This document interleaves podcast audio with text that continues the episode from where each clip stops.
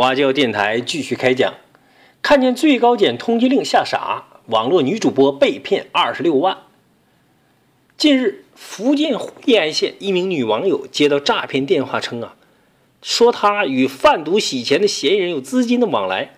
当看到自己的身份信息出现在最高人民检察院网站的通缉令上，她信以为真，随后按照骗子的提示操作，结果银行卡遭盗刷。被转走了二十六万元。目前，福建省惠安县公安局已对此案介入调查。这位名叫庄青青一九九四的网友，在十一月五号凌晨发微博，并配发了近两千字的长文截图，称自己在二号上午接到诈骗电话，卡里的二十六万元钱被转走了。随后，记者联系上当事人小庄，他告诉记者。自己的工作是网络主播。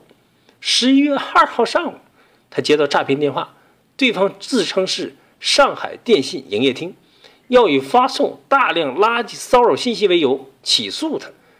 随后，对方表示可以帮忙转接到上海公安局报案。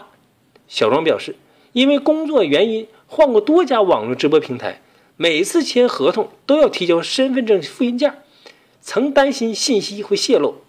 当对方表示自己的身份信息可能被盗用，并提示其报警时，就相信了。转接电话后，上海公安局又称他与贩毒洗钱的嫌疑人有资金往来，要进行逮捕。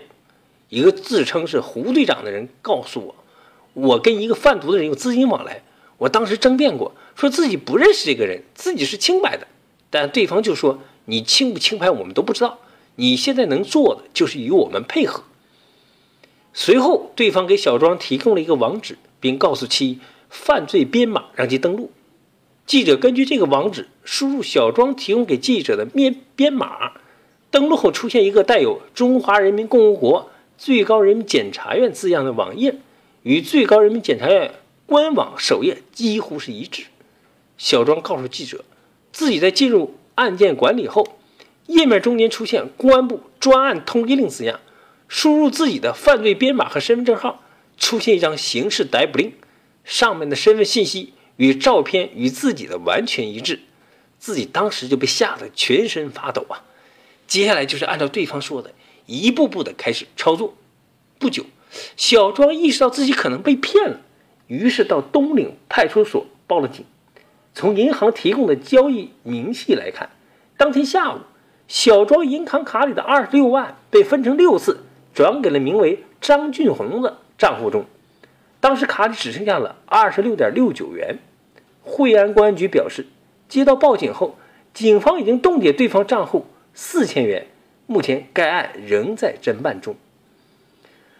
专家提醒啊，对小张的小庄的遭遇，三六零猎网平台反诈骗专家表示，这是一起典型的冒充公检法诈骗。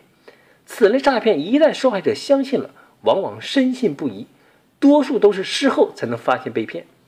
这个骗术最大的破绽就是，公检法是不会打电话给嫌疑人的，公检法都是直接带人就走，尤其是有通缉令的，这个打电话的就相当于通知人逃跑。刘洋介绍，刘洋提醒说呀，不要轻易相信陌生人打来的电话，如果有人说自己涉嫌犯罪，应首先拨打幺幺零进行询问，而不是。转接所谓的民警电话或公安局电话。另外，在此案案此类案件中啊，受害者单独一个人不让挂电话等，也是为了控制住受害者，不让其他人干扰识破骗局。面对类似诈骗电话和中的骗子的恐吓，不要过于紧张害怕，只要向身边的亲友询问一下，一般都能够很快识破骗局。